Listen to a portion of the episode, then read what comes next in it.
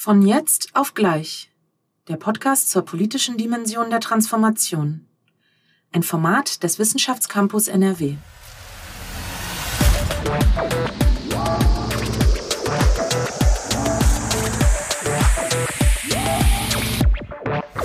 Herzlich willkommen zur Folge 8 unseres Podcasts von jetzt auf gleich. Das Schöne ist, wir sind heute wieder zu dritt, also vereint, nachdem wir zwei Folgen immer nur so mit halber Besetzung bestreiten mussten. Diesmal schaffen wir es wieder gemeinsam und wir sind in dem Falle auf der anderen Seite des Mikros. Hallo, Jeanette Gusko. Ich freue mich ähm, sehr, dass wir wieder zusammenkommen. Ich bin ähm, Autorin, ich bin Feministin und ich leite in der Geschäftsführung eine Organisation, die heißt Korrektiv. Und du, Martin, wer bist du? Ja, Martin Florak, hallo. Ich leite den Wissenschaftscampus NRW in Oberhausen, bin Politikwissenschaftler und das mit dem Politikwissenschaftler sage ich deswegen, weil das eigentlich super zur Folge heute passt. Wir wollen nämlich heute einen betont politischen Blick zu Anfang dieses sogenannten Superwahljahres werfen. Das tun wir gleich mit einem Gast, den stellt gleich äh, Janet vor. Wir kitzeln die Spannung noch so ein bisschen raus, weil wir ja zu dritt sind. Aber wir wollten uns dieses Superwahljahr 24 mal vornehmen. Und zwar vielleicht mit einem bisschen anderen Blick. Ähm, und das wollen wir in drei Schritten heute tun in unserem Gespräch. Im ersten Block wollen wir uns mal angucken, ob das mit diesem Superwahljahr eigentlich eine gerechtfertigte Beschreibung ist äh, oder was dieses Jahr 24 eigentlich zum sogenannten Superwahljahr macht. Zweiter Blick, äh, wir gucken ein bisschen auf die ostdeutschen Länder, weil das ist ja ein Teil des Superwahljahres, ostdeutsche Landtagswahlen, die uns in besonderer Weise beschäftigen. Und der dritte Dreh ist dann auf diesen ominösen, äh, mutmaßlichen Rechtsruck gesellschaftlich und politisch ein bisschen zu gucken. Und unsere Vermutung ist, die drei Themen hängen irgendwie alle zusammen. Wenn sie es nicht tun, auch super. Das kann dann gleich unser Gast aufklären, äh, Matthias Richel. Und den stellt Janette jetzt noch mal kurz vor genug der Anspannung. Ich freue mich sehr, dass wir heute als Gesprächspartner und Gast in unserer achten Folge Matthias Richel hier haben. Hallo Matthias, schön, dass du da bist. Hallo, ich freue mich auch sehr. Matthias und ich, wir kennen uns schon ein wenig länger und das hat auch mit unserer geteilten biografischen Erfahrung zu tun, ähm, dass sowohl Matthias als auch ich in der DDR geboren sind und im wiedervereinten Deutschland aufgewachsen sind. Matthias, du hast viele Sachen gemacht. Ähm, das können Menschen gerne nachlesen. Ich möchte aber drei Stationen beruflich kurz hervorheben. Du warst Geschäftsführer bei Jung von Matt Spree, eine wichtige und auch bekannte Kreativagentur in Deutschland. Danach hat dich das Unternehmertum gepackt und du hast gemeinsam mit dem Politikberater Frank Staus eine Agentur und Politikberatung gegründet, das jetzt einige Jahre getan, ein herausfordernder Job und bist nun seit einigen Monaten selbstständig und als freier Politikberater unterwegs. Das ist super spannend und wir freuen uns mit dir heute zu sprechen. Hallo. Hallo, ja, ich bin auch sehr gespannt. Ihr äh, habt ja tatsächlich die spannenden Themen, die uns jetzt in diesem Jahr bewegen, auf dem Zettel. Ähm, und ich glaube, da gibt es eine Menge zu besprechen und ich bin gespannt, ob wir das in 45 Minuten schaffen. Wunderbar, das ist genau die Einstellung. Let's go. Ähm, Martin, was ist denn deine erste Frage? Ja, ich hänge mal äh, meine erste Frage an diesem, an diesem Begriff auf, an diesem ominösen Superwahljahr. Ne? Also mein Eindruck ist, das führen wir eigentlich ziemlich inflationär im Mund. Ich würde die Gegenthese wagen, das ist gar kein Superwahljahr. Äh, eigentlich ist das das Jahr der Nebenwahlen. In Ostdeutschland wählen vergleichsweise wenig Menschen. Wir gucken zwar so ein bisschen und vielleicht auch der politische Betrieb wie das Kaninchen vor der Schlange auf diese Wahlen, weil sie irgendwie Ungemach äh, herannahen sehen. Das ist das eine. Und bei Europawahlen haben wir eigentlich immer eine ziemlich niedrige Wahlbeteiligung, so dass man da jetzt eigentlich auch eher von einer Nebenwahl spricht. Woher kommt das mit dem Superwahljahr? Oder haben wir es doch mit einem Schicksalsjahr zu tun und wir dürfen nicht diese Erfahrung aus der Vergangenheit oder die schieren Zahlen in die Zukunft ähm, projizieren. Da würde mich einfach deine Einschätzung interessieren. Ist das eine gerechtfertigte Zuschreibung, möglicherweise sogar Schicksalswahl, ja, oder ist das alles ein bisschen aufgeblasen und äh, passend zu dieser politischen Hysterie? Ja, das würde ich ganz zweiteilig beantworten. Ähm, einerseits glaube ich, dass es ein entscheidender Spiel, alle Wahlen, die äh, jetzt vor Wahl, äh, die jetzt sozusagen 24 anstehen, einmal die Europawahl und natürlich die drei Ostwahlen, die anstehen, wir dürfen aber auch nicht vergessen, wirklich zahlreiche Kommunalwahlen, das ist ganz entscheidend, ähm, sind ein ziemlicher Spiegel über die gesamtgesellschaftliche Debatte gerade. Und da geht es nicht nur darum, wie steht die Ampel da, sondern wie, wo, so, wie verorten wir uns gesamtgesellschaftlich, weil auch unterschiedliche Konzepte tatsächlich gerade zur Wahl stehen, äh, wie man mit Zukunft umgeht, mit Zukunft und Gegenwart. Und deshalb ist das vielleicht nicht ein Superwahljahr im Sinne von quantitativen Bewertungen, weil tatsächlich die, die Wahlberechtigten sich da überschaubarer sind als bei der Bundestagswahl, ja, mhm. völlig klar. Aber es ist eine qualitative Bewertung, wo wir stehen. Und das ist der eine Teil der Antwort. Der andere Teil der Antwort ist, dass ich befürchte, dass wir einen falschen Blick auf den Iststand bekommen durch die Wahlen. Denn wir haben natürlich vor der Brust, dass die drei Ostwahlen, die da stehen, ähm, zunächst mit Thüringen und äh, äh, Sachsen und dann ähm, äh, Sachsen-Anhalt, sorry, und dann ähm, Brandenburg eine Woche später. Ähm, drei Landtagswahlen, wo die AfD im Moment in den, in den Umfragen vorne liegt. Und natürlich die Ergebnisse, die man jetzt antizipieren kann, sie sehr stark am Wahlamt sehen werden. Darauf wird sich eine ganz starke Fokus der Debatte wird sich darauf konzentrieren, er täuscht aber ein bisschen darüber hinweg, dass wir Umfrageergebnisse zum Beispiel in Westdeutschland oder auch Gesamterhebungen haben, die auch die AfD sehr stark nach vorne sehen. Also zum Beispiel in Baden-Württemberg, ja, oder ähm, 20 Prozent im Schnitt überhaupt bundesweit für die AfD, wo man sagen muss, die Zuwächse, die zwischen 14 und 20 Prozent liegen bundesweit, die sind arithmetisch nicht möglich durch die Zuwächse im Osten. Das heißt, wir haben ein gesamtdeutsches Erstarken. Meine Befürchtung mhm. ist aber, dass über die Fokus auf die Ostwahlen die Debatte nicht mehr ehrlich geführt wird, sondern sich wieder auf Ostdeutschland konzentrieren wird, was legitim ist im Sinne von Nachrichtenwert, aber an der gesamtgesellschaftlichen Debatte droht äh, vorbeizulaufen. Hm. Hm, wichtiger Punkt. Wir werden das auch hart trennen in diesem äh, Podcast, weil ähm, das genau einfach das ist, was wir was wir tun wollen. Wir wollen ja ein bisschen tiefer bohren hier. Ähm, aber sag uns doch vielleicht noch mal mit Blick auf ähm, deine Erfahrung als Wahlkämpfer, ja, und ähm, als ähm, Berater von wahlkämpfenden ähm, PolitikerInnen. Was ist denn in diesem Jahr vielleicht anders oder intensiver als in den Jahren zuvor? Ich glaube, ähm, dass wir eine ganz starke Mobilisierungsfrage haben werden in den Wahlkämpfen. Es geht darum, Schockstarren aufzulösen bei eigenen Mitgliedern oder bei Parteigängern oder äh, Stammwählern und so weiter und so fort, die, die in den letzten Jahren überfahren waren von einer medialen und gesellschaftlichen Debatte, an der sie faktisch nicht teilgenommen haben oder nicht, sie nicht zugelassen wurden in der Debatte und die jetzt sozusagen an die Wahlurnen zu bekommen, das wird die herausragende, herausragende Aufgabe sein. Ähm, also es geht ganz stark um Mobilisierung da bin ich mir sehr sicher. Einerseits der eigenen Anhänger, andererseits auch viel, von vielen Nichtwählerinnen. Ähm, aber äh, das ist auch eine verdammt schwierige Aufgabe, weil dank zum Beispiel der äh, Recherchen von Korrektiv haben wir ein Aufbrechen gesehen, aber ein Aufbrechen einer gesellschaftlichen Lethargie. Und diese Lethargie ist durch diese, durch diese Demonstration jetzt noch nicht gänze weg. Ja, man muss jetzt auch noch viel Überzeugungsarbeit leisten. Ähm, wir sehen aber, kriegt man die Menschen zum Laufen, bekommt man die Menschen zum Sprechen, bekommt man eine gesellschaftliche Debatte hin, steigt auch das virale Interesse an Politik und an diesen gesellschaftlichen Debatten und damit natürlich auch, äh, das muss Ziel von jedem Wahlkampf sein, auch die Teilnahme an den Wahlen und das dann auch als Chance, ähm, zum Beispiel die demokratischen Kräfte zu stärken und nicht die populistischen.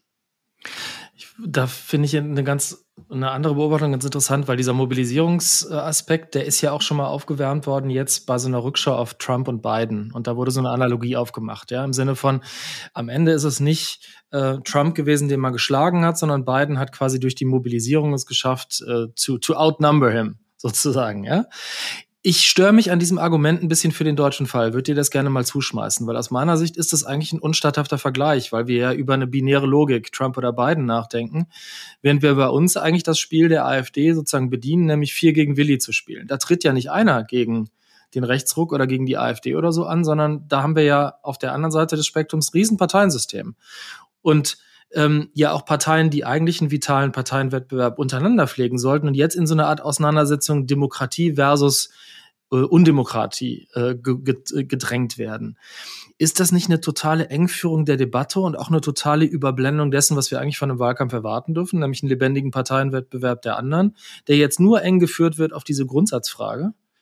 Wie geht man, oder vielleicht auch ganz praktisch verbunden, wie geht man damit aus einer Wahlkämpferperspektive um? Denn äh, der will ja jetzt nur niemand, egal ob CDU, SPD, Linke, Grüne oder wie auch immer, niemand möchte ja jetzt alleine die Demokratie retten. Man will Wahlen gewinnen. Und die Wettbewerber sitzen ja nicht nur auf Seiten der AfD, sondern auch bei den anderen. Wie gehe ich jetzt mit diesem Problem um?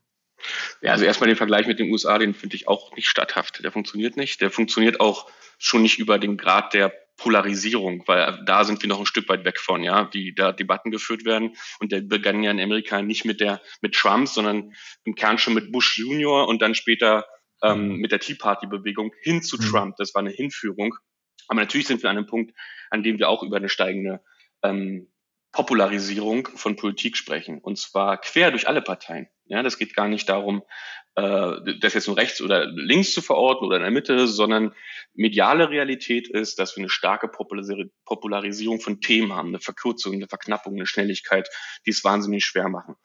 Ähm, aber um da auf die eigentliche Frage zurückzukommen, ähm, es ist tatsächlich Erstmal Wahlkampf macht man für sich selbst. Ja? Also natürlich geht es darum, mit eigenen Argumenten zu überzeugen, logischerweise. Und vor allen Dingen geht es eben hin zu dieser Mobilisierung. Wie kriege ich meine Anhänger äh, hin, ähm, an die Wahlurnen hingeführt. Und das ist immer Personen und Themen gebunden. Ganz einfach. So, ja, die müssen stimmen. Die Person muss stimmen und die Themen muss stimmen. Das ist erstmal das Grundsetting.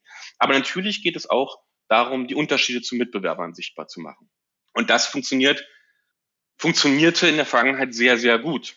Ja, weil wir hatten, eigentlich hatten wir auch ein relativ bipolares Parteiensystem. Wir hatten einerseits starke Konservative und eine starke Sozialdemokratie, um die herum sich Trabanten gebildet haben. Einerseits zum Beispiel die Grünen auf der SPD-Seite, die FDP bei der CDU-Seite und dann in Abgrenzung auf äh, BASG und dann später ähm, die Linke oder dann eben ähm, später dann jetzt die CSU und dann auch die AfD.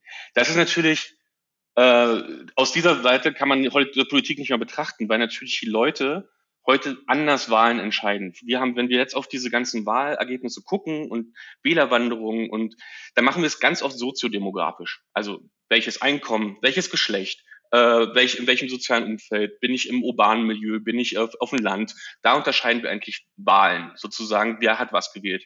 So funktioniert es heute aber nicht mehr. Wir haben heute eine wertebasierte Wahl. Es ist vollkommen egal, wie viel Einkommen ich habe, ob ich ein erfolgreicher Unternehmer bin oder arbeitslos äh, zu Hause Bürgergeldempfänger. Wenn ich zum Beispiel AfD wähle, dann bin ich kulturell verschieden. Ja, ich bin im Zweifel gegen Globalisierung, ich bin gegen Klimawandelmaßnahmen, ich bin gegen Digitalisierung, ich bin gegen Feminismus, ich bin all, gegen Zuwanderung, gegen all das. Und diese Werteverschiebung macht es ganz, ganz schwer, sozusagen das zu konzentrieren, weil natürlich ähm, Parteien früher eine viel größere Parteienbindung hatten in soziokulturellen Milieus. Wenn sich heute Sachen verschieben im Mindset, dann kann man die nicht mehr auf klassischen Wegen erreichen. Den größten Fehler, den Parteien jetzt gerade machen, meiner Meinung nach, das hat die SPD in der Vergangenheit und die CDU macht es gerade ganz stark, ist der Satz, wir müssen die AfD-Wähler zurückgewinnen. Nein, müssen wir nicht, nicht im ersten Schritt. Denn das würde bedeuten, entlang der These der Werte, ich muss mit meinen Werten denen entgegenkommen. Weil wenn ich verloren habe Wähler an die AfD, dann sind sie gegangen trotz meines Angebots, trotz meiner Person, trotz meiner Themen. Es hat aber nicht gereicht. Deshalb sind mhm. sie zu AfD gewandert. Wenn ich die jetzt zurückgewinnen muss, dann machen sie das nicht auf Basis dessen, was da ist, sondern machen das auf Basis eines neuen, neuen Angebotes, was ja nur heißen kann, ich komme denen entgegen. Das halte ich für einen riesigen Fehler. Ähm, weil das bedeutet, übrigens auch arithmetisch, wenn ich einen zurückgewinne, verliere ich wahrscheinlich vier, die ich schon habe, weil diesen Schritt nach rechts gar nicht mitgehen würden. Ja? Mhm. Ähm, das bedeutet, wir müssen vielleicht anders denken. Wir haben als demokratische Parteien vielleicht die Aufgabe, zunächst potenzielle AfD-Wählerinnen zum Zweifeln zu bringen und im Zweifel, und das ist eine harte These, auch Demokrat, demokratietheoretisch, sie zu Nichtwählern zu machen, sie zu parken, sie in Zweifeln zu bringen und erst über die Zeit wieder mit eigenen Argumenten wieder an, die, an eine Partei zu binden. Ich glaube, ein Teil der Debatte ist verrutscht, weil wir eben versuchen, Argumenten nachzuspringen, weil wir versuchen, Themen aufzugreifen und sie mit eigenen Werten zu belegen. So funktioniert das aber nicht. So wird man niemals welche wieder zurück ins eigene Lager bekommen. Und vor dieser Herausforderung stehen jetzt gerade Parteien und ähm, die Personen, die ihnen vorstehen, und haben da noch nicht die adäquate Antwort meiner Meinung nach gefunden. Hm. Also wenn man so will, die Wiederkehr der asymmetrischen äh, Demobilisierung als Konterpunkt der Mobilisierung, ne, kommt sozusagen durch die Hintertür wieder. Ich dock noch mal diese beiden Sachen zusammen und will es vielleicht mal praktisch übersetzen in eine Erwartung, denn wenn du sagst, wir haben eine wertebasierte Wahlentscheidung und wir haben diese Herausforderung der potenziellen Mobilisierung und Demobilisierung in der Kombination, dazu würde eigentlich ja auch sozusagen Bündnis Sarah Wagenknecht super passen, ja, weil wir uns ja eigentlich auch mühsam den Kopf zerbrechen, ist das jetzt eigentlich rechts oder ist das links? Darum geht's eigentlich vielleicht gar nicht. Und der Demobilisierungs- oder Mobilisierungsteil könnte möglicherweise auch gerade da im Superwahl ja eine wichtige Rolle spielen. Wäre das eine statthafte These? Würdest du diese Rolle dem äh, der neuen Formation rund um Sarah Wagenknecht zutrauen? Oder ist das so als neue Formation und Unbekannte im Parteiensystem im Moment noch viel zu fluide, als dass man schon sagen kann, ja, da haben die sozusagen einen Pitch, den sie da liefern können? Also die, gerade die Debatte um das Bündnis Sarah Wagenknecht finde ich total übrig geführt, weil sie tatsächlich andockt an ein Rechts-Links-Schema, ähm, was uns in eine Falle lockt. Ähm, nämlich so war es eben früher. Und äh, so konnte man früher darauf reagieren. Und Sarah Wagenknecht von der Linken muss ja links stehen. Das ist aber in den Positionen eben wertebasiert vollkommen anders. Sie ist, wenn man Wirtschaft, also wenn man Migrantenpolitik sich anguckt oder überhaupt, dann ist sie ja mindestens sehr konservativ. Bei allem, was sie wirtschaftlich und arbeitspolitisch fordert, Steuern, ähm, Arbeitnehmerrechte, natürlich eher links verordnet. Das Problem ist aber, dass äh, in sich ist es nicht mehr verortbar, sondern es ist eine wertebasierte Formation. Die kann man teilen oder kann man nicht teilen. Deshalb glaube ich, ähm, dass das Bündnis Sarah Wagenknecht ein großes Potenzial hat, bei allen zu fischen. Und zwar diese Demobilisierung bei der AfD oder da was, was so zeitlich viel zu kurz gesprungen, ähm, weil die Leute sind schon sehr bewusst bei der AfD. Zumindest ein ganz großer Teil ist da sehr bewusst. Ähm, ich glaube aber, dass zum Beispiel das Bündnis Sarah Wagenknecht mangels Angebot zum Beispiel sehr stark bei Frauen ziehen wird. Ja, dass da ein Potenzial ist, ähm, die äh, da Frauen an sich zu binden in Themen, wo man, wo man, wenn man objektiv drauf guckt, an vielen Stellen sagen würde, ja, das ist für mich legitim. Es ist ganz weit weg von der Argumentation der AfD. Es ist ganz nah dran an sozialpolitischen ähm, Forderungen. Ähm, und das ist eine erstmal eine, eine Frau, mit der ich relaten kann. Das ist zum Beispiel ein Angebot, was die AfD null macht. Ja, also dass Frauen und AfD, das ist äh, sind in ganz viel sowohl in Wählerinnen-Schichten als auch an Mitgliedern und so weiter wirklich echt zwei unterschiedliche Pole. Ja. Hm. Ähm, und da kann es ein starkes Angebot geben. Meine These ist, alle Parteien bis auf die Grünen werden an die an das BSW kann verlieren. Allerdings auch nicht, wie die ersten Umfragen waren. Ich schätze das Potenzial der BSW bei zwischen sechs und acht Prozent. Was viel ist zum Start, aber das muss man auch erstmal organisiert bekommen. Und da bin ich, ne, es müssen Landesverbände gegründet werden und so weiter und so fort. Ähm, aber die speisen sich hundertprozentig zum großen Teil aus dem Nichtwählerinnenlager, die auf ein Angebot gewartet haben, und dann aber zu ein bis zwei Prozent aus allen Parteien bis auf die Grünen. Mhm. Ich würde gerne ähm, einmal den ähm, Blick oder in den Blick nehmen, wie denn diese Angebote ne, auf eine ähm, wertebasierte Wählerinnenschaft, ne, wie die überhaupt kommuniziert werden können zum jetzigen Zeitpunkt, ja, ähm, was da vielleicht auch für Veränderungen gibt, ähm, insbesondere in einem Jahr, ähm, wo auch im vorangegangenen Jahr, aber auch in diesem Jahr so viel Kommunikation da ist, ja, und so viel kommunikativ eben auch wirkt und dieses ähm, Gefühl, ne, was bei vielen eben vorherrscht. Einerseits einfach ist die ähm, ja, geopolitische Großwetterlage sehr herausfordernd, ähm, trifft auf eine in Teilen vielleicht auch noch erschöpfte ähm, Wählerinnenschaft. Also diese, ja, dieser Wandel, diese auch schnelle Veränderung, wie begegnet man denn ne, dieser Fragmentierung von Kommunikationsräumen? Wir hören gerade sehr viel über TikTok, ja. Ähm, wie erreicht man denn eine Wählerinnenschaft unter diesen Bedingungen in diesem Jahr? Das ist wirklich wahnsinnig schwierig. Ähm, die Demokratie ist ja nicht herausgefordert durch die AfD oder durch die BSW. Die Demokratie ist herausgefordert eben durch diese gleichzeitigen Wandel und Krisen. Ähm, oder durch die Stresspunkte, die wir ja wirklich alle erleben. Also es gibt ja niemanden, der das nicht als stressig empfindet. Ja? Ähm, äh, ob jetzt Corona, Pandemien, Krieg, Globalisierung, Klima, ähm, bis hin und dann wieder sehr wertebasiert Veränderung des Familienbilds, Veränderung von Sprache und so weiter und so fort. Ja, dieses Gefühl, nicht mehr hinterherzukommen. Und vor allen Dingen, und das ist ganz, ganz stark so, das Erleben von eigener Wirkunmächtigkeit. Wir hatten äh, vor allen Dingen in der Bundesrepublik, das muss ich sozusagen aus Hören sagen, erzählen, aber gab es immer das Aufstiegsversprechen. Ja? Durch Bildung und durch gute, fleißige Arbeit kannst du zu etwas schaffen. Der Satz, äh, meinen Kindern soll es besser gehen als mir, galt ja, über Jahrzehnte und war ein Teil des Ausstiegsversprechens äh, und der sozialen Marktwirtschaft. Heute ist der Satz völlig virulent. Ich möchte, dass meinen Kindern wenigstens noch genauso gut wie, geht wie mir.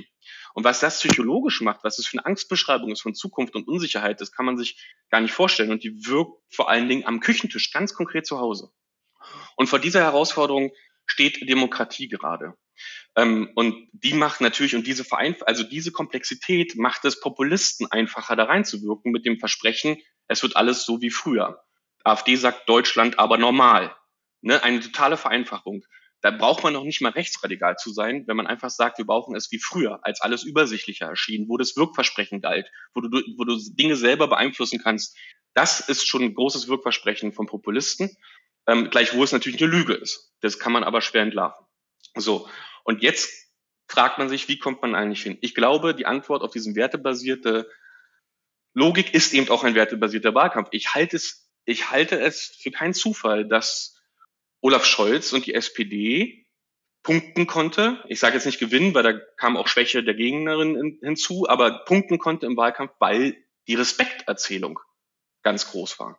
Und darunter, unter diesem Wert Respekt, Augenhöhe, gesehen werden, ähm, Repräsentation und so weiter und so fort, darunter Themen angekoppelt waren, die es belegt haben, nämlich zum Beispiel Mindestlohn ähm, und so weiter und so fort. Respekt ist ein Riesenwert. Denn wenn nicht, wenn es stimmt, was ich gesagt habe, dass es dieses Aufstiegsversprechen nicht gibt, dann ist es etwas, das auch kein Respekt vor der Lebensleistung da ist, vor der eigenen Schaffen, vor dem Weg, den ich gehe. Dass es gesellschaftlich so und medial erscheint, als wenn alle anderen wichtiger, Probleme wichtiger sind als meine. Und Respekt suggeriert eine Augenhöhe, ein Wahrnehmen und so weiter und so fort. Und auf dieser Basis konnte tatsächlich gepunktet werden. Ich glaube, dass das die Antwort, ein Teil der Antwort ist. Das heißt auch im Umkehrschluss, auch demokratische Parteien müssen mindestens emotionalisierter kommunizieren, wahrscheinlich sogar populistischer. Und ich will das jetzt nur im besten Sinne des Wortes verstanden wissen, nämlich Themen so aufbereiten, dass sie verstanden werden. Im Sinne von ähm, populär meinst du? Ja, im Sinne von populär. Mhm. Wir haben bei den ganzen Herausforderungen, die wir gerade sehen, vergessen wir eine ziemlich egoistische Perspektive. Ähm, nämlich die Erzählung, was ist denn drin für mich? Ähm, das klingt ein bisschen blöd, aber wenn ich die ganze Zeit arbeite und wenn ich die ganze Zeit tue und wenn ich für meine Familie sorge und dann erzählen wir entlang von teilweise außerhalb meiner Lebenserwartung liegenden Kipppunkten, dass wir jetzt die Ölheizung rausreißen müssen, was so nie stattgefunden hat, aber rein wie es in der Rezeption war, dann ist die Erzählung falsch. Die Erzählung muss sein, was bringt es mir, wenn ich das jetzt gerade mache? Im Zweifelsfall monetär.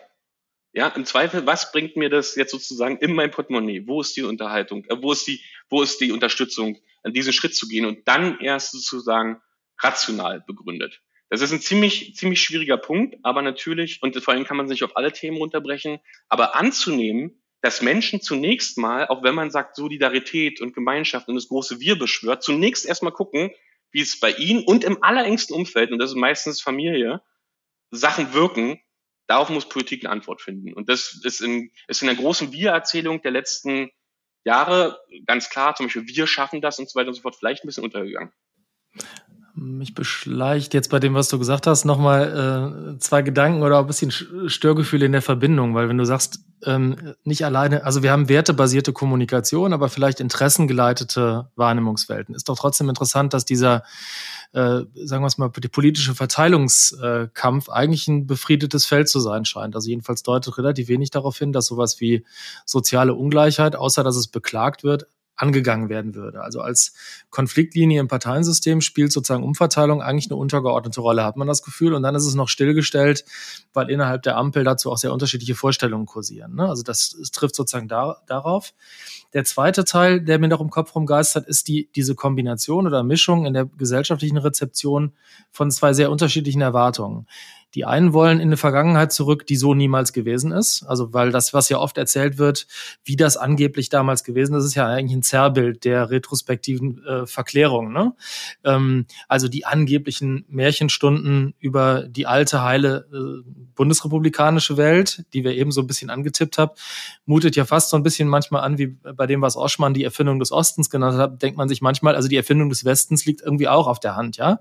Also so war es ehrlich gesagt auch im Westen nicht. Äh, also diese retrospektive Perspektive. Und zum anderen, das hast du ja auch angetippt, eine Idee, die einem ja an anderen Stellen auch äh, begegnet, dass eine Demokratie ja auch Zukunftsversprechen einlösen muss. Und dass es eigentlich das Fehlen von Zukunftsbildern, von Zukunftsideen ist, weil wir nur in diesem krisenhaften Adhokismus gefangen sind. Also man macht Krisenbewältigung, man tastet sich so von Tag zu Tag vor. Sozusagen das Lebenselixier der Kanzlerschaft Merkel war ja im Rückblick auch, also sie war sozusagen die perfekte Krisenmanagerin, die die Unbillen der Welt von uns ferngehalten hat aber sie hat uns nicht belästigt mit Zukunftsvisionen. Die drei Dinge gehen aber ja alle eigentlich nicht bruchlos, rationalisierbar zusammen ist das trotzdem eine treffende Beschreibung und es fällt sozusagen auseinander in gesellschaftliche Teilwelten, die uns dann bei verschiedenen Wahlen im Wahljahr unterschiedlich begegnen? Oder ist es einfach auch die Fähigkeit zur kognitiven Dissonanz gesellschaftlicher Art, dass wir Dinge total bruchlos zusammenbringen? Wir erwarten sozusagen große Zukunftserzählungen und wollen eigentlich nicht belästigt werden mit Politik. Ja, also was davon ist, eine Beschreibung? Also haben wir es eher mit Echokammern, Filterblasen, teilgesellschaftlichen Aspekten zu tun oder sind wir einfach in der Lage, permanent Dinge zusammenzubringen, die eigentlich überhaupt nicht zusammenpassen? Alles davon stimmt. Das macht es nicht leichter. Ähm, wir, um zum ersten Teil zu gehen, ähm, zu, den, zu den Verteilungsfragen. Ja? Wir erleben einen unglaublichen Individualismus, ähm, der über Verteilungsfragen alle Verteidigungsfragen überstrahlt. Das beginnt echt mit Instagram. Wo verorte ich mich eigentlich ähm, soziokulturell und materiell? Und Forschung zeigt immer, man verortet sich immer viel zu weit oben. Ja, man mhm. orientiert sich immer nach oben und schlägt nach weiter unten. Dabei hat man, äh, man fühlt sich immer der oberen Klasse zugehörig, in der man tatsächlich gar nicht ist. Und natürlich muss man eine ganz valide Klassismusdebatte führen, viel stärker und danach erst alle Ismen meiner Meinung nach, weil wir sind eigentlich ganz stark im Klassismus gefangen. Das ist jetzt aber, das ist ganz weit weg. Mhm. Ähm, und wir erleben natürlich eine, eine mediale Realität, in der dieser, diese, dieser Individualismus und diese, ja, diese Vereinzelung von, von Interessen dazu führt, dass wir über alle, und da bin ich der festen Überzeugung, sozialen Klassen als auch politischen Überzeugungen weg Politik mittlerweile als Dienstleistung, als persönliche Dienstleistung begreifen. Politik ist aber keine persönliche Dienstleistung. Politik ist der Ausgleich über alle Strömungen, über alle Richtungen hinweg. Deshalb gibt es Koalitionen. Und Politik hat noch anders als, als ich zu Hause mit meinem, mit meinem täglichen Need am Küchentisch die absolute Verpflichtung, über die Zukunft nachzudenken. Und diese Grundhaltung von dieses Politikverständnis, das ist Demokratie.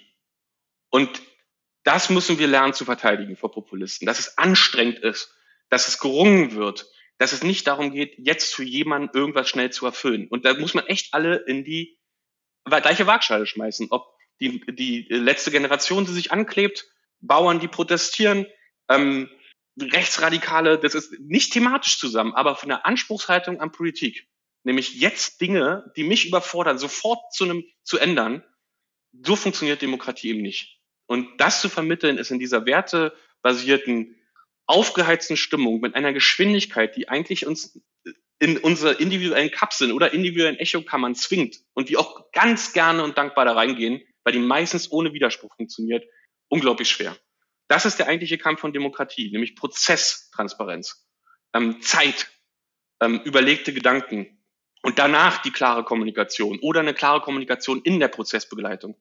Und da sind wir überhaupt nicht gut aufgestellt, weil wir bis jetzt diese mediale und individuelle Realität in der Politi im politischen Business noch unzureichend wahrgenommen haben, sondern immer versuchen mit alten Mitteln zu antworten. Ich war ja jetzt schon in der Talkshow, ich habe es jetzt einmal in der Rede gesagt, das muss ja jetzt langsam ankommen. Nein, kommt's nicht.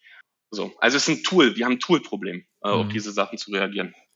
Ist das insofern vielleicht auch die Brücke Richtung Ostdeutschland? Also ich blende mal sozusagen vor auf unser zweites Themenfeld, weil mir geistert im Kopf rum ähm, diese, diese Ausprägung einer Gesellschaft der Singularitäten, die wir da haben, könnte ja, jetzt nur mal so als Hypothese in den Raum gestellt, könnte ja eine besondere spezifische ostdeutsche Prägung der Demokratie der letzten 30 Jahre sein. Denn diese Art von Hyperindividualisierung ist ja durchaus auch ein äh, Nebenprodukt der 90er Jahre gewesen, wenn man so will, die ähm, nach Wiedervereinigungssozialisation Ostdeutscher in der Demokratie in der Kombination mit extremer Liberalisierung, Individualisierung.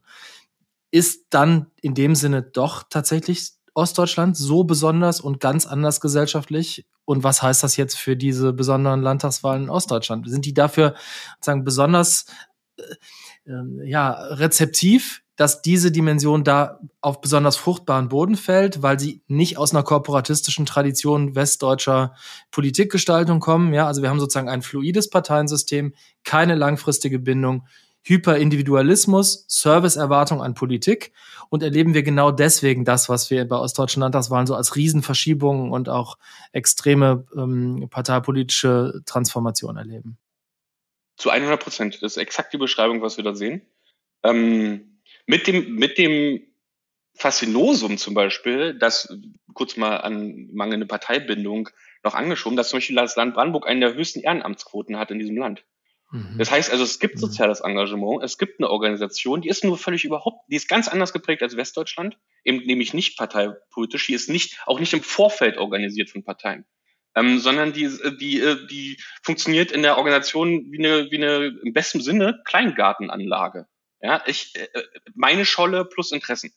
So. Deshalb ist, davon bin ich fest überzeugt, Ostdeutschland nicht nur in Wahlen, sondern in dem, was wir dort erleben, absolut ein Labor für das, was wir gesamtgesellschaftlich in ganz Deutschland erleben werden. Das kann man jetzt negativ beschreiben, man kann es aber auch durchaus positiv beschreiben. Eine Sache möchte ich gleich mal vorwegnehmen. Diese Hyperliberalisierung, die sogar und die an vielen Teilen oder an, an manchen Teilen auch ins Libertäre kippt, mit einem nationalistischen Charakter, ist natürlich das feuchte Taschentuch für diesen Kressesamen AfD, der da reinkommt, ja. Und wenn man sich das anguckt, die gibt es, den gibt es in Ostdeutschland ganz stark. Das muss man einfach sagen, weil auch ich habe mit dem Begriff eine ganze Weile gespielt, Resilienz als Positivunterstellung in Krisen von Ostdeutschen, wir total vergessen haben, dass diese Resilienz in den 90er Jahren immer gegen Politik erworben wurde. Immer gegen die, die äh, regierenden Parteien sozusagen, weil die, man nie das Gefühl hatte, die waren an meiner Seite. Und diese Resilienz hat diese Individualisierung extrem befördert. Nicht umsonst ist zum Beispiel bei Handwerkern ähm, mit 20, 30 Ange äh, äh, Angestellten die, der AfD-Faktor extrem hoch, weil die Leute das Gefühl haben, ich habe mir hier was aufgebaut, gegen alle Widerstände zum Trotz, gegen alle Herausforderungen in den 90er Jahren, schaffe ich es hier 20, 30 Leute durchzubringen, bin hier ähm, King of Schnitzel in meiner Gegend und ist alles verdient. Trotz allem, meinst du? Trotz, all, trotz mhm. allem, trotz aller Umstände, trotzdem, dass meine Frau in Westen gezogen ist, Familienbrüche, Traumata-Erfahrungen in den 90er Jahren, all das, habe ich es geschafft, hier handfest zu werden. Jetzt kommt Habeck und reißt mir die Ölheizung raus. Das ist bewusst jetzt verknappt, aber vom Gefühl her greift der Staat viel zu stark ein. Übrigens mit dem Paradox, und deshalb ist es vielschädlich zu bewerten, dass sobald Sachen nicht funktionieren, der Ostdeutsche auch sehr schnell dabei ist, nach dem Staat zu rufen nach Fördermitteln, ja, nach, äh, nach Unterstützung in der Corona-Krise. Das ist nicht mal ein Vorwurf, es ist nur ein Bild vom Staat, wie er zu agieren hat, oder dem aktiven Staat, nämlich sich im meisten, größten Teil zurückzuhalten, wenn ich ihn brauche, aber sofort da zu sein, was ein Riesenparadox auslöst. Und das zu ignorieren, wäre sträflich für den westlichen Teil der, der Republik, weil da, da taumeln wir komplett rein. Was wir aber auch sehen, seit zehn Jahren, wir erleben Aufschwung im Osten. Und der ist natürlich auch in großen Teilen durch das Engagement von vielen Bürgerinnen und Bürgern entstanden, aber eben auch durch wirtschaftliche Unterstützung. Wir haben, als ich 2000 aus Frankfurt oder 2001 aus Frankfurt oder weggezogen bin, gab es eine Arbeitslosenquote von 22,6 Prozent. Jetzt liegen wir bei 5,6 Prozent in der Oderstadt. Das ist Arbeit vor Ort. Strukturarbeit der dort Handelnden, von Politik und Wirtschaft, Hand in Hand. Wir erleben auch wieder Zuzug. Es gibt also diese Geschichten, die müssen wir heben. Es ist bloß ein gesellschaftliches Milieu, in dem es einen, in dem es einen total berechtigten, aber eben in Teilen fehlgeleiteten Stolz eben auf diese Leistung gibt. Eben nicht gesehen wird, dass es ein gesamtgesellschaftlicher Hand in Hand ist, sondern es auf egoistische, auf egoistisches, liberales Treiben hin entstanden ist. Was sozusagen dem nachspringt, der mir das meiste daraus verspricht. Und das macht es wahnsinnig schwierig. Und ich, mein Gefühl ist, dass das die Herausforderung den nächsten 20 Jahre sein wird für Gesamtdeutschland. Super spannend. Du hast kurz auch deine eigene Biografie angesprochen. Ähm, wenn du mir erlaubst, frage ich danach. Genau, du ja. bist in Frankfurt oder geboren, stimmt das? Ja. ja. Du bist dort aufgewachsen. Das heißt, vielleicht noch mal einen, ähm, einen Schritt tiefer, wirklich deine persönliche Sicht. Also diese biografischen Umbrüche, die du erlebt hast, ne, auch in den Jahren der Transformation ähm, und mit Blick auf die Umbrüche, die jetzt gerade passieren, ne, ist es angemessen, ähm, auch aus genau dieser, dieser biografischen Perspektive jetzt auch nochmal zu sagen, das, ähm, was du vielleicht in deiner persönlichen Geschichte auch erlebt hast, ähm, hat dich das etwas gelehrt oder ist das sozusagen diese Gleichzeitigkeit von Transformationskompetenz und Transformationsmüdigkeit, die Frage, wie Resilienz ähm, aufgebaut wurde bei, bei Menschen, die große Umbrüche bewältigt haben? Ähm, ja, vielleicht, was würdest du daraus ähm, noch einmal schließen für, für dieses Jahr und für die Frage, wie ähm, einerseits genau Ostdeutschlands auch so ein Seismograph sein kann, auch für die auch für die Klassenfrage, auch für die Fragen von Klassismus. Meine These wäre nämlich, dass das das ist, was eigentlich ja. unterliegt und weniger kulturelle Aspekte oder oder Stereotype. Ähm, aber wirklich nochmal deine deine biografische Sichtweise würde mich interessieren.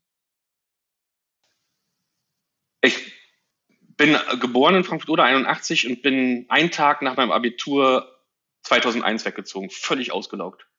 Ähm, bin also meine gesamte Adoleszenzphase habe ich vor den 90er Jahren erlebt, ähm, die sogenannten Baseballschlägerjahre und da deutlich auf der aktiven Gegenseite. Sowohl, ich habe mich ganz stark kulturell engagiert, habe mich politisch auch engagiert, habe mich auch in, ja, in Strukturen bewegt, die sich auch aktiv gegen Neonazis äh, engagiert haben. Ähm, und diese, diese 90er Jahre, und ich meine nicht nur explizit die 90er Jahre mit diesen Baseballschlägererfahrungen, sondern die wir auch familienweit haben, nämlich als familiäre, und zwar alle, durch alle Familien in Ostdeutschland weg, Traumaerfahrung. Selbst wenn man, selbst wenn man Wendegewinner war. Meine Eltern würde ich als deutliche Wendegewinner beschreiben. Klar, auch mit dann eigenen Brüchen dann in den 2000ern, aber so klassisch erstmal, also ich, so, aber in all unseren Familien gibt es eben diese Wendeverlierer und diese Traumaerfahrung und diese Angst vor Arbeitslosigkeit, sogar vor Obdachlosigkeit, vor bei 22 Prozent Lehrstellenmangel und so, ne, so eine Sachen. Plus die tatsächliche Wegzug, Familien brechen auseinander, äh, ziehen in Westen, kommen nie wieder zusammen. Die Einheit, die Einheit von Familie, was ja wirklich die kleinste schützende Parzelle war, übrigens ganz stark in der DDR, als, als, als Vertrauens, als Vertrauensinsel, bricht weg aufgrund von wirtschaftlichen Erfordernissen. Diese Traumaerfahrung, die da, die da eine Rolle spielt, trifft jetzt oder schon ganz lange auf ein Sichtbarkeitsproblem und Repräsentationsproblem. Nämlich das Gefühl, dass Ostdeutsche für, eigentlich für das Falsche gefeiert werden, nämlich die friedliche Revolution, an der natürlich ganz, ganz viele Menschen in Leipzig stattgefunden haben, aber wenn man mal runterbricht, äh, waren es doch sehr wenige. Die meisten DDR-Bürger standen hinterm Vorhang, haben aus Fenster geschaut und haben gehofft, hoffentlich geht's gut und mal gucken, was passiert. Dafür werden die Ostdeutschen heute gefeiert. Ja. Für die Zeit, wo sie es wirklich wo es wirklich darauf ankam, nämlich die 90er durchzuhalten, ähm, eben, dass keine blühenden Landschaften kamen und trotzdem dort zu bleiben, durchzuhalten, auszuhalten und eben bis zu dieser Aufschwunggeschichte, die wir jetzt seit zehn Jahren ungefähr oder seit 2010 ungefähr in Ostdeutschland flächendeckend erleben. Genau in dieser Zeit der 90er wurde das Label Jammer aus sie geboren. Nämlich mhm. zu sagen, Achtung, der Hinweis darauf galt nicht mal mehr, dass es hier scheiße läuft. Und dieses Repräsentationsproblem, nicht ernst genommen zu werden in den in den, in den Problemen, die vor Ort sind. Sogar runter, vor Ort runtergeredet wurden. Ich erinnere nur an Biedenkopf, der sagte, Sachsen ist immun gegen, ist, gegen Rechtsradikalismus, während da schon die Hütte brannte. Ähm, ja. bis, bis, sogar vor Ort nicht, nicht richtig darauf reagiert wurde. Die es gesamtgesellschaftlich nicht gesehen werden, trägt sich bis heute durch. Und das ist absolut vererbbar. Wir erleben ja sogar eine viel stärkere ostdeutsche Identitätspolitik, jetzt erst gerade.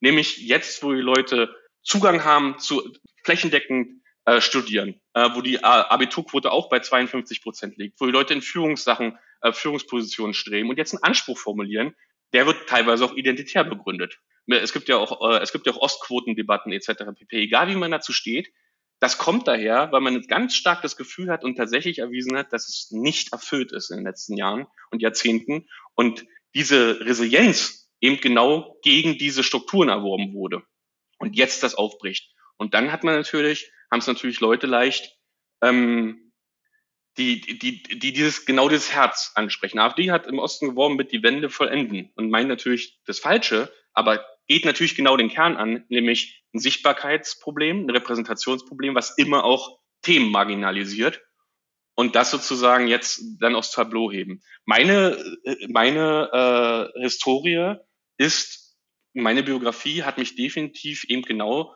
zum Glück und wahrscheinlich durch familiären Hintergrund ähm, eben zu diesem eher liberalen Menschen, der lieber selber macht, aber das kommt aus der gleichen, aus der gleichen Haltung, immer lieber Dinge selbst äh, in die Hand nehmen, anstatt auf andere Sachen zu warten. Bei, bei einem gleichzeitigen aber Gefühl, wir müssen Gemeinschaft stärken. So, ja, niemand zurücklassen. Und das ist ganz stark geprägt aus den 90er Jahren. Ich glaube, das ist eines der stärksten Prägungen überhaupt, mhm. ähm, die ich so habe. Das ist übrigens mal, um da ganz persönlich zu werden, Eindruck, das ist nicht ein flächendeckendes ostdeutsches Ding. Ich bin 2001 nach Dresden gezogen. Und dort bin ich nach Dresden-Neustadt gezogen. Das war ein Biotop für alternative Szene. Dort, da habe ich zum ersten Mal das Gefühl gehabt vom FOBO, ich hab, ich verpasse was. Und das war eine Kultur und das war eine, da, da gab es das alles. Ich aus Frankfurt-Oder kam aus einem Mangel und wir, wenn's, hätten wir nicht gemacht, hätte es gar nichts gegeben. Und das Erleben in Dresden war eine, fast eine Konsum, Konsumgesellschaft. Ähm, und gleichzeitig, Dresden hatte also alle Bedingungen, trotzdem war es der Ort jetzt von Pegida.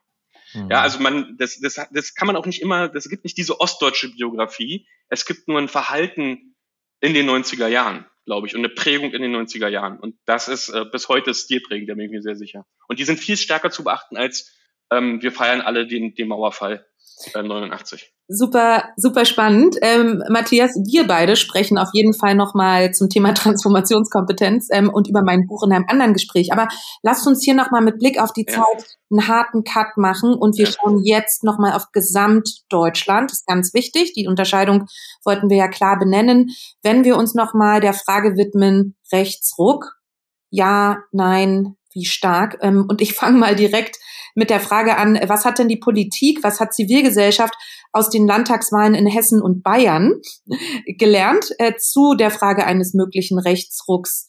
Ähm, und ich würde sagen, eines möglichen Rechtsrucks an den Wahlurnen. Ne? Das war dir, Martin, auch wichtig bei der Frage, ist es ein Rechtsruck oder ist es ein Rechtsruck, ähm, der sich äh, bei der Wahl ausdrückt? Was denkst du?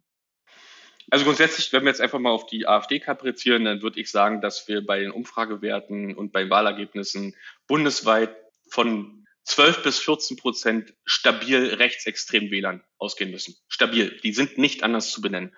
Ähm, da hilft der Hinweis auf Europa, das ist ein Gleichnis, das ist ein Angleichen, das stimmt. Ähm, aber das anzunehmen, äh, bereinigt schon mal so ein bisschen die Zahl. Wir müssen, glaube ich, mit 12 bis 14 stramm rechtsextremen Wählern in dieser Gesellschaft leben. Ja, wie, wie wir halt auch in allen anderen Parteispektren ähm, Umfragen und Zahlen haben. Gleichwohl Umfragen von 20 Prozent für die AfD oder darüber hinaus, da gibt es Potenzial, Verunsicherung herbeizuführen. Die sind nämlich genau aus Grund der Überforderung, die wir jetzt hinlänglich schon beschrieben haben, bei diesen Wählern. Das würde ich bei aller Vorsicht nicht zwingend als Rechtsruck beschreiben, sondern als Ausdruck der absoluten Überforderung und der Sehnsucht, der dringenden Sehnsucht nach Vereinfachung und, wie schon beschrieben, dieser fälschlicherweise Nostalgie. Und in diesem, in diesem äh, Milieu würde ich tatsächlich auch Rechtsruck schwer beschreiben. Also ich würde das jetzt auch nicht so als fassen. Ich halte das erst für eine Überforderungsdebatte. Ähm, und ich glaube, das so anzunehmen, hilft uns auch bei der Lösung des Problems. Nämlich erstmal zu antizipieren, dass es diese Überforderung gibt und wo die eigentlich stattfindet. Die findet eben nämlich nicht virtuell statt in irgendeiner Griechenland-Krise, Euro-Krise, Bankenkrise, sondern die findet zu Hause am Küchentisch statt. Und darauf haben wir aber eigentlich Antworten, als wäre es eine Bankenkrise, eine Griechenland-Krise, eine Euro-Krise, politisch und kommunikativ. Nämlich global zentralistische Kipppunktdebatten, mhm. die mir aber bei meinen Sonntagsbrötchen gar nicht helfen.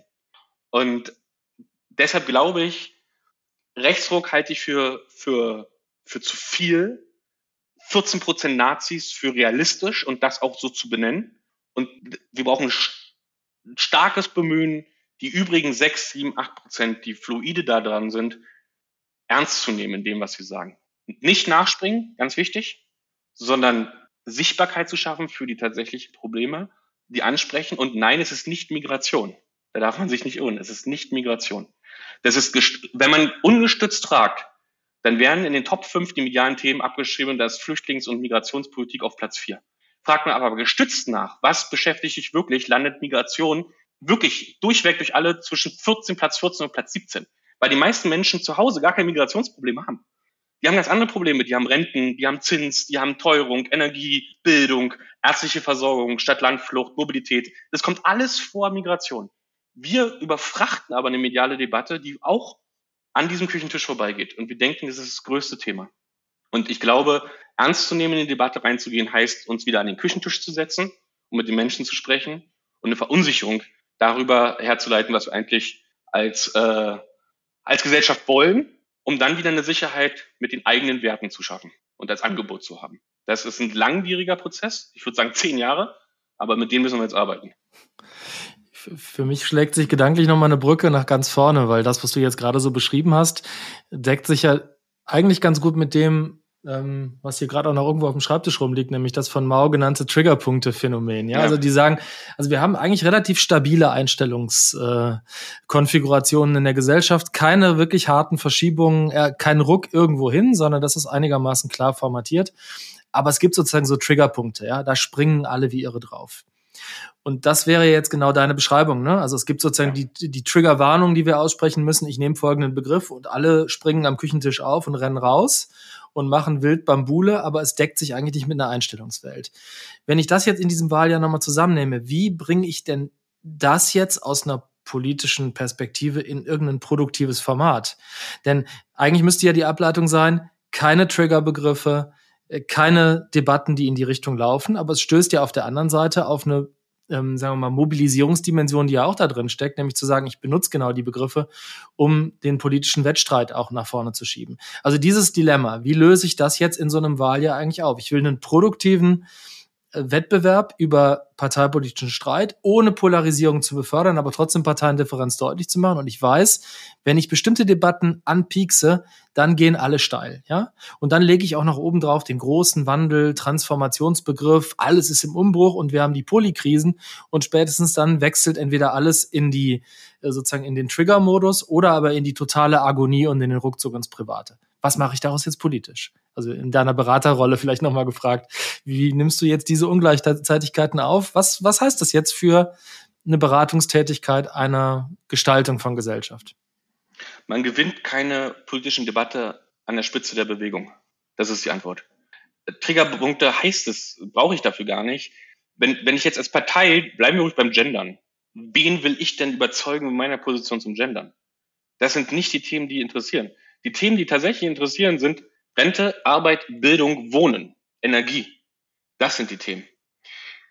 Da Konzepte zu haben, sind viel entscheidender, als stimme ich überein mit meinen Wählerinnen in der Genderfrage, in der Feminismusfrage, in der äh, Klima, ne, wie, wie, wie die Klimawandel beherrschen und so weiter und so fort. Das mag erstmal hart klingen und ich verstehe jeden aktivistischen Gedanken. Das kann nur in dem Politikverständnis, was ich vorhin besprochen habe, nämlich einen Ausgleich, einen gesellschaftlichen Ausgleich zu schaffen, der so wenig wie möglich Leute zurücklässt und so viele Leute wie möglich in diesen Wandel, in diese Transformation mitnimmt, müssen wir die Kernthemen beschreiben. Weil darum geht es am Ende. Alle anderen gesellschaftlichen Debatten, die wir heute auch meiner Meinung nach völlig übertrieben als Kulturkampf ständig beschreiben, zerfransen das aus. Und die werden auf dem Weg beantwortet, weil sie schon immer beantwortet wurden.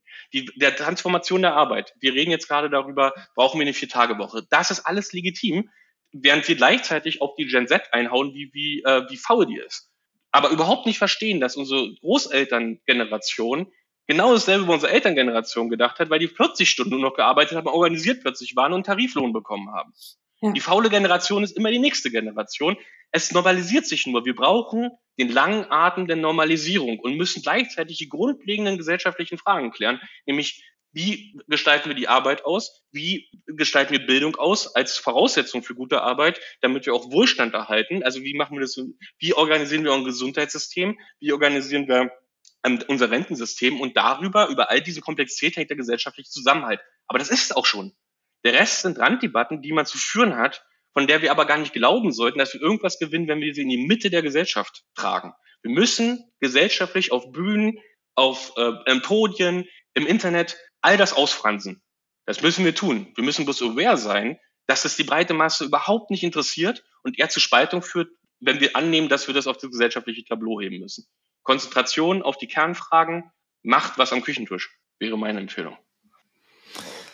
Passt eigentlich super als äh, Überleitung zur Schlussfrage, Frage, Janette, ne? mit äh, dem, was uns Franziska Weindauer beim letzten Mal mitgegeben hat. Aber um das mit den Triggerpunkten auch abzuschließen, also jedenfalls hat es bei mir jetzt noch mal ein paar Punkte getriggert, deine letzte Antwort und den Brückenschlag nach vorne, nochmal von vorne irgendwann mit dem Hören anzufangen.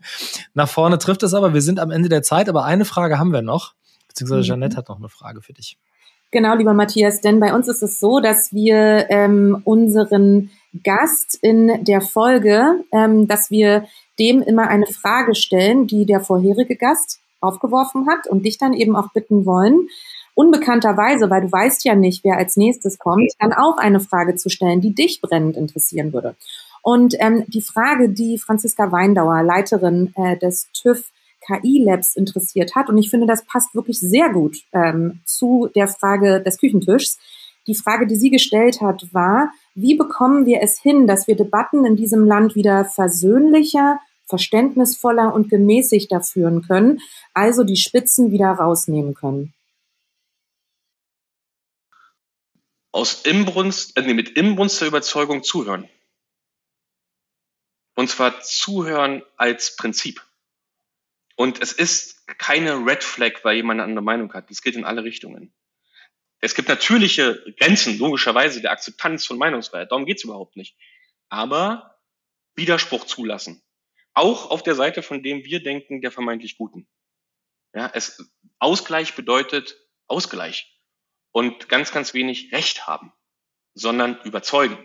Und deshalb würde mein Hinweis gelten, mit totaler Inbrunst, aus totaler Überzeugung zuhören. Super. Das gibt jetzt dir noch die Gelegenheit, mit voller Inbrunst noch eine Folgefrage für die nächste Folge zu stellen. Ähm, und während du vielleicht noch 20 Sekunden Zeit hast zu überlegen, ist das mit dem Zuhören, glaube ich, auch ein super Stichwort für die Folge, weil wer bisher zugehört hat, hat eine ganz schöne Strecke hinter sich gebracht. Insofern dafür schon mal den Hörerinnen und Hörern vielen Dank. Ja, ihr habt lange zuhören müssen. Und der Cliffhanger fürs nächste Mal ist jetzt sozusagen Matthias Frage, die er an unseren Folgegast weiterspielt. Feuerfrei, Matthias. Was hast du auf der Pfanne, was du gerne fragen würdest? Ähm, ich würde gern wissen, dass wenn der Folgegastin äh, zehn Jahre später jetzt auf dieses Jahr zurückguckt, auf 2023, mit welcher Hoffnung ist diese Erinnerung verbunden? Mhm. Wir nehmen an, du meinst 2024. Entschuldigung, ja, nee, ich bin auf, ja. nee, auf 2024, Entschuldigung, auf 2024. Und zwar, ich meine auch wirklich mit Absicht Hoffnung. Mhm. Ähm, weil wir sehr viel auch heute hier über die Herausforderungen gesprochen haben. Aber wie es immer so ist, in dem Ausgleich gibt es auch ganz viele Möglichkeiten ähm, da drin. Dann lass uns enden mit genau diesem Blick auf hoffnungsvolle Zukünfte, denn sie sind ja noch nicht eingetreten und insofern sind ganz viele möglich. Vielen Dank, Matthias. Sehr gern. Für das wirklich angenehme und spannende Gespräch. Ich denke, da konnten alle, die zugehört haben, richtig viel mitnehmen. Ich in jedem Fall. Wir sehen uns, wir hören uns. Danke. Sehr gern. Ich bedanke mich auch. Ganz toll. Danke, Matthias.